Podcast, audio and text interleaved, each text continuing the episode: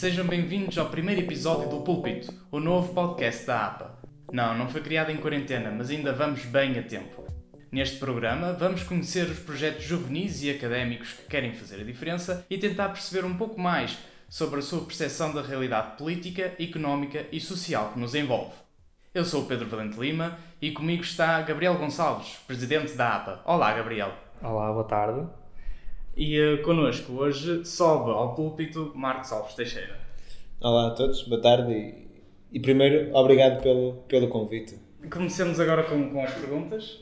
Neste momento de, de, pandemia, lá está, são ainda muitas as incertezas, se calhar até mais do que as certezas, em relação ao ensino, neste caso específico ao ensino superior.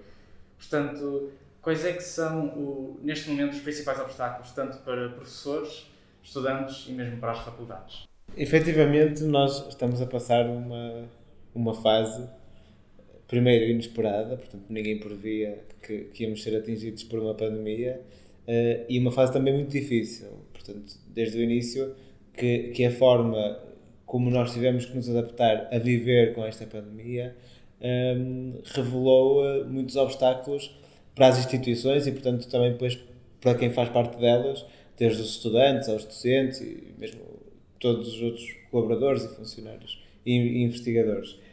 E, portanto, há aqui, se calhar, duas preocupações, três preocupações, ou pelo menos três apelos que nós temos vindo a fazer.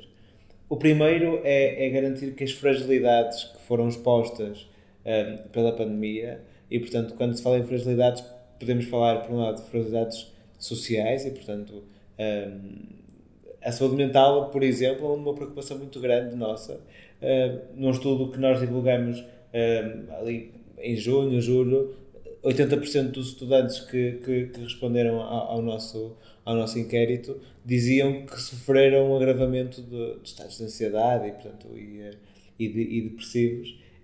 Isso foi um, um, valor que nos assustou uh, muito. Depois, fragilidades também económicas, e portanto, nesse mesmo estudo, 50% dos, dos agregados familiares dizia que houve perda de rendimentos, mais de 60% dos estudantes deslocados dizia que tinha dificuldade em pagar a casa, uma porcentagem também considerável de estudantes dizia que não tinha acesso a recursos que, que eram precisos para acompanharem as aulas, que agora são à distância e pelo menos alguma parte delas continuará a ser. Ah, e portanto, há também aí uma série de preocupações económicas e de, de ser preciso aumentar os apoios que também uh, nós temos tido e temos transmitido a quem, a quem de direito. Depois, é quase uma preocupação do futuro, que é eh, nós temos que conseguir que a forma como estamos a ensinar, como estamos a viver no ensino superior, eh, tenha qualidade, primeiro, e portanto garantir que não continuamos neste clima de, de desenrascanço. Portanto, o último semestre valor, valor, de, muito valor tem pela capacidade de desenrasque, mas foi desenrascado. Nós agora temos que conseguir garantir a qualidade e usar esta altura para inovar na formação, para inovar na pedagogia e, uh, e desbravar caminho para uma série de temas que já deviam ter sido discutidos e não eram. Portanto, isto pode ter aberto uma série de, de portas.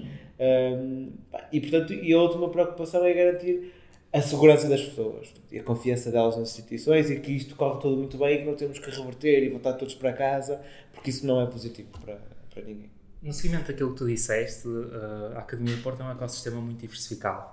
Uh, achas que está a existir uma resposta comum a esses problemas ou está um bocadinho cada um por si, digamos assim?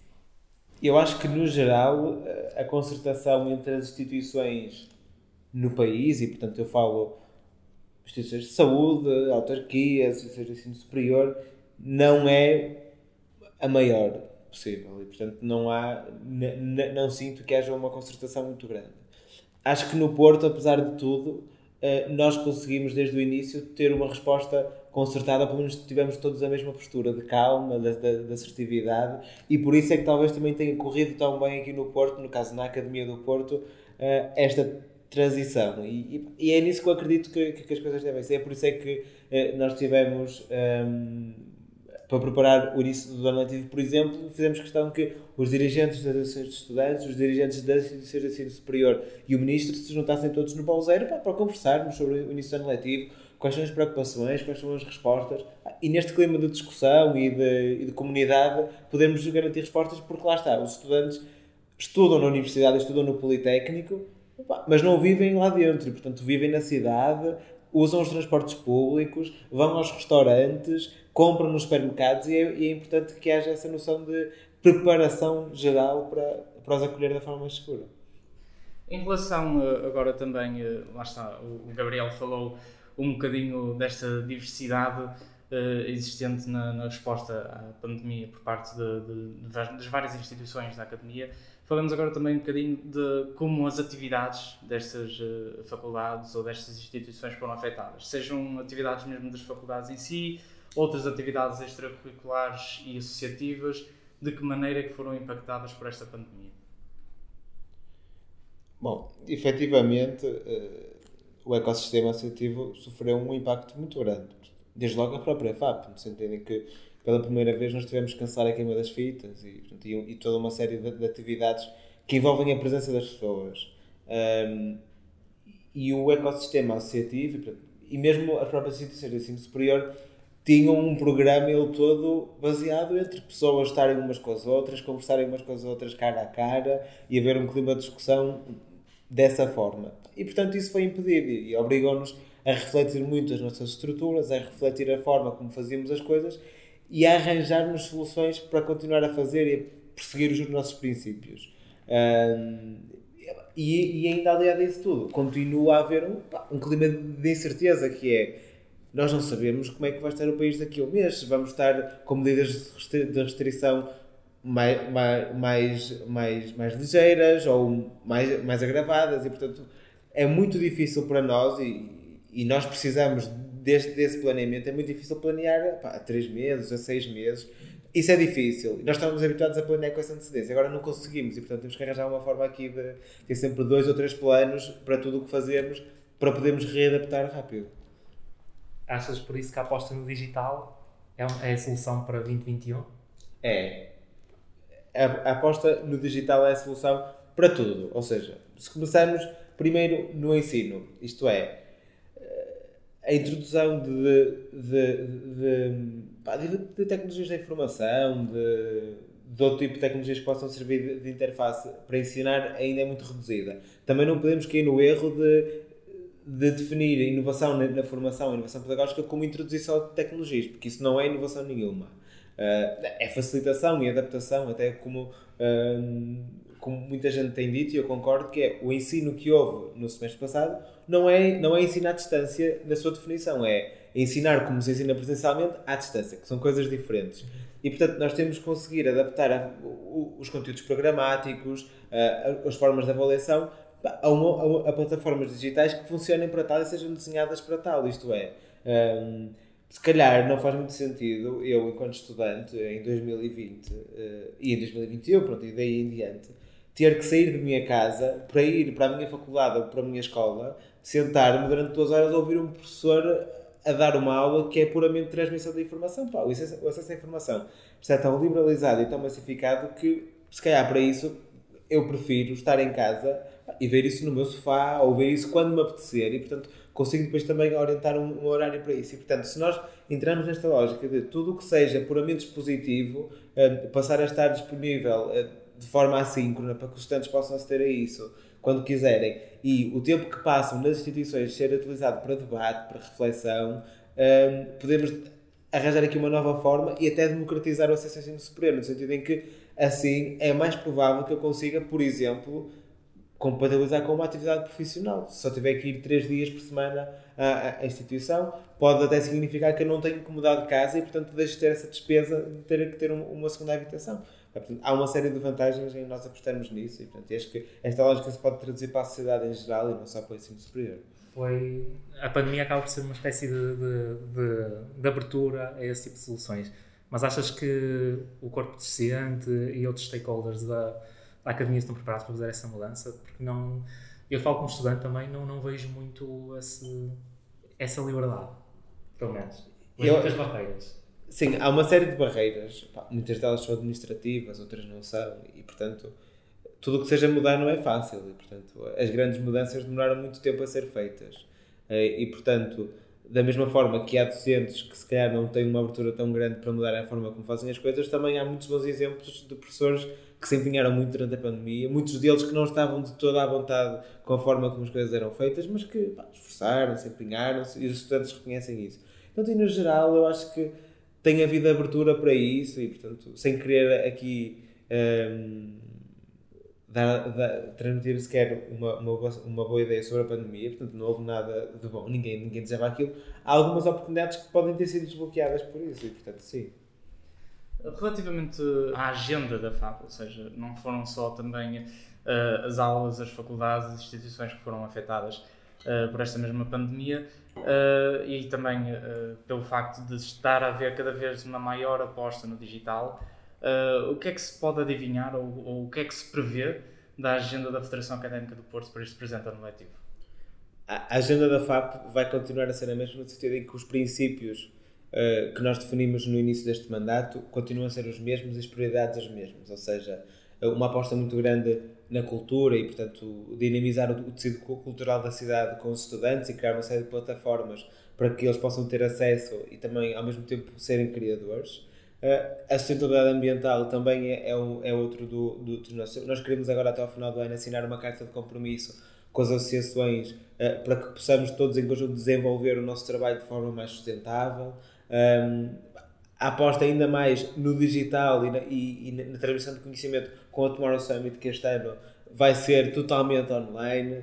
Um, e depois também a discussão toda à volta do, do ensino superior, que felizmente nós já no início do ano, sem sequer prever que vinha a pandemia, nós começamos a pôr a inovação pedagógica e na formação na agenda, com os partidos políticos, com, com os decisores. E ela agora está na agenda e, portanto, é continuar a, a trabalhar nisso. Nós estamos a preparar agora também um estudo para perceber quais foram os outcomes uh, do, do, semestre passado positivos em termos de pedagógicos, depois também fazemos aqui um benchmark uh, com o que se faz em Portugal e na Europa, portanto também dar o, o nosso contributo.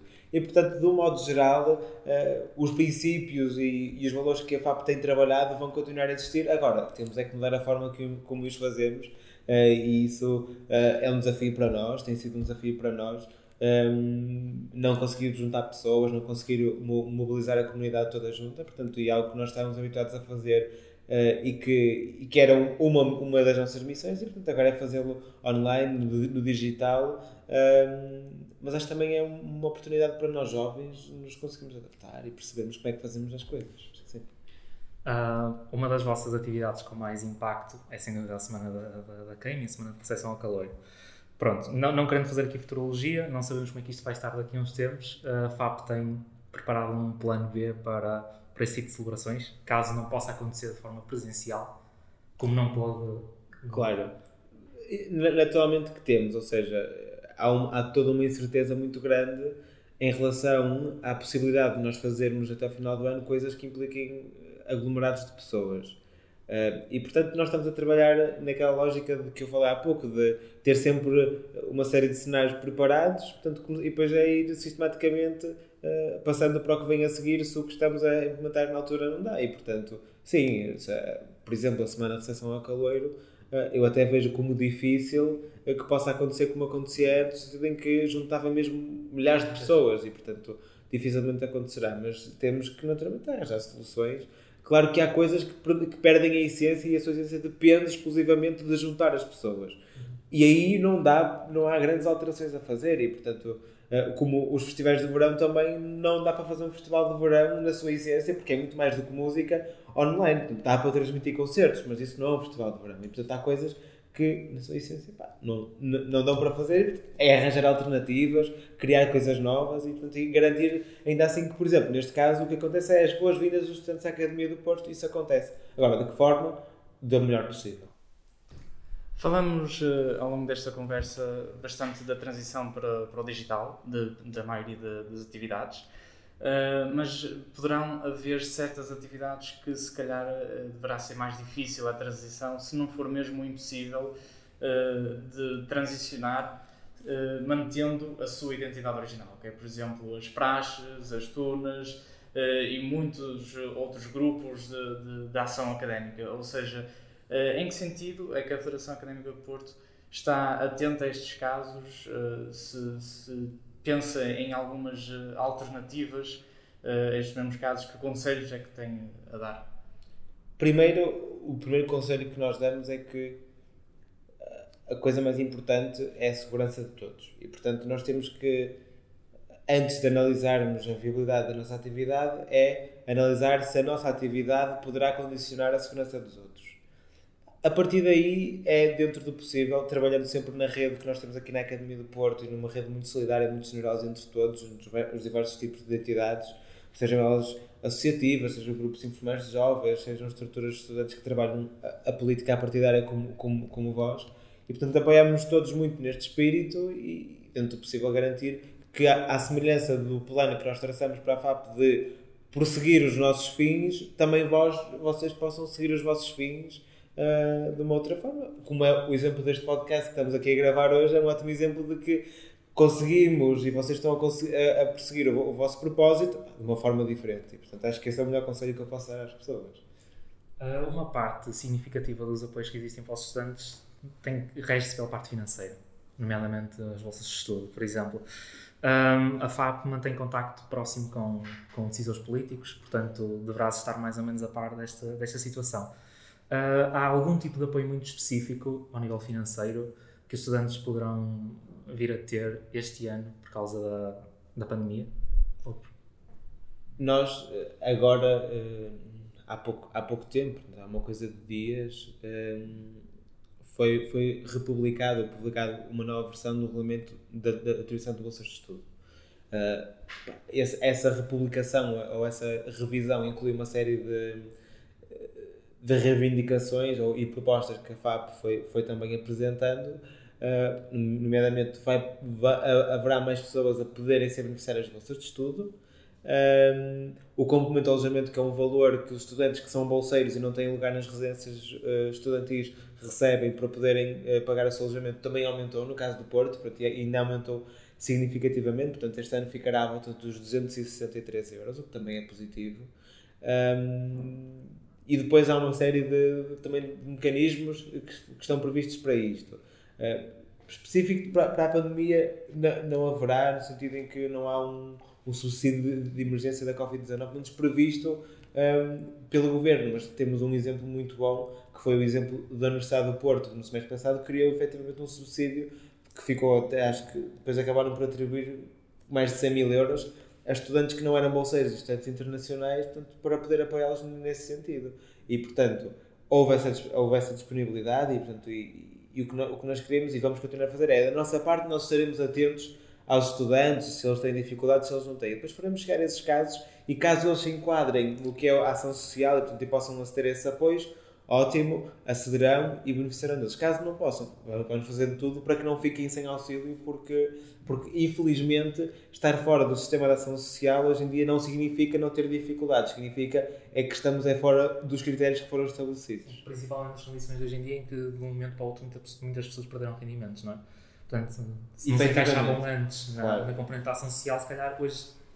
Sim, aí também há, há, uma coisa muito importante e, eh, e, e até aproveito mesmo para dizer que é eh, os estudantes podem se candidatar à bolsa de estudo e devem a qualquer altura até ao dia 31 de maio. Portanto, já estão abertas as candidaturas e podem se candidatar a qualquer altura.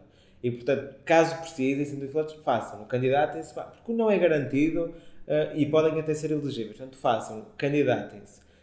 E mesmo que já sejam bolseiros, estejam a receber um determinado valor de bolsa e necessidade de que é preciso mais e tenha havido alteração no, no, no, vosso rendimento, portanto, vamos imaginar que o vosso pai ou a vossa mãe, uh, e aqui digo vosso, é para quem nos está a ouvir, não é propriamente para, para, para vocês, mas perdem o emprego. Portanto, nós podemos pedir uma reapreciação da bolsa alegando alteração de rendimentos. Portanto, também podem fazer isso e há uma reapreciação e se o valor tiver que ser corrigido, eh, ele será corrigido e, portanto, também podem fazê-lo e devem fazê-lo. Isso é importante porque eu acho que tenho, tenho a ideia que muita gente não sabe que isso pode ser feito. Sim. Portanto, a partir do momento em que é estabelecido um valor, aquele valor fica. E não é bem assim como tu nos, nos disseste. Sim. Ou pode não ser bem assim. Exatamente. Pode, pode haver reapreciação e o valor não, não, ser alterado. Mas pode ser alterado para um valor inferior? Infelizmente, uma, uma das refeições para este regulamento é que pode ser alterado para o valor inferior. Mas eu acredito que não vai acontecer, uh, no sentido em que se o estudante fa faz, essa, faz essa, esse pedido é porque houve efetivamente perda de rendimentos e, portanto, não, há, não haverá esse período. Eh, da parte da Federação Académica do Porto, então, visto que a pandemia acaba por ser uh, algo imprevisível, algo que já, já reparamos e que tivemos a oportunidade de falar uh, agora, neste momento. Qual é o comportamento que nós podemos esperar da, da Federação Académica do Porto ao longo deste ano uh, em relação a estes casos que, nós, que podem ser pontuais, como casos frequentes de, de falta de apoios? O comportamento vai ser, primeiro, de, de uma atenção constante e redobrada. Por isso é que nós, logo no início da pandemia, criamos uma, uma plataforma covid19.fab.pt, onde as pessoas podem encontrar, por um lado, informações desde planos de contingência das instituições e, portanto, informação compilada, uh, onde também depois vai ser disponibilizado, também como no site, um guia para as bolsas de estudo e, portanto, as pessoas também podem consultar porque está simplificado e percebe-se. Uh, e também nessa plataforma tenho a oportunidade de nos uh, fazer chegar dúvidas, apelos e, portanto, comunicar connosco diretamente.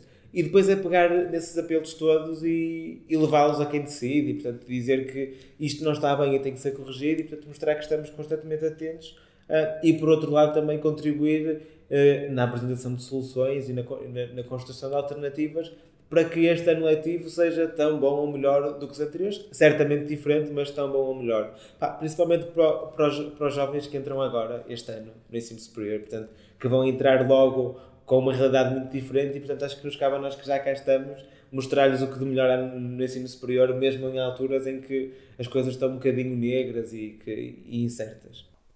Mais uma vez, muito obrigado por teres aceitado o, o nosso convite. Uh, e ficam, desde já, da nossa parte da APA, os maiores desejos para, de toda, toda a sorte do mundo, não é?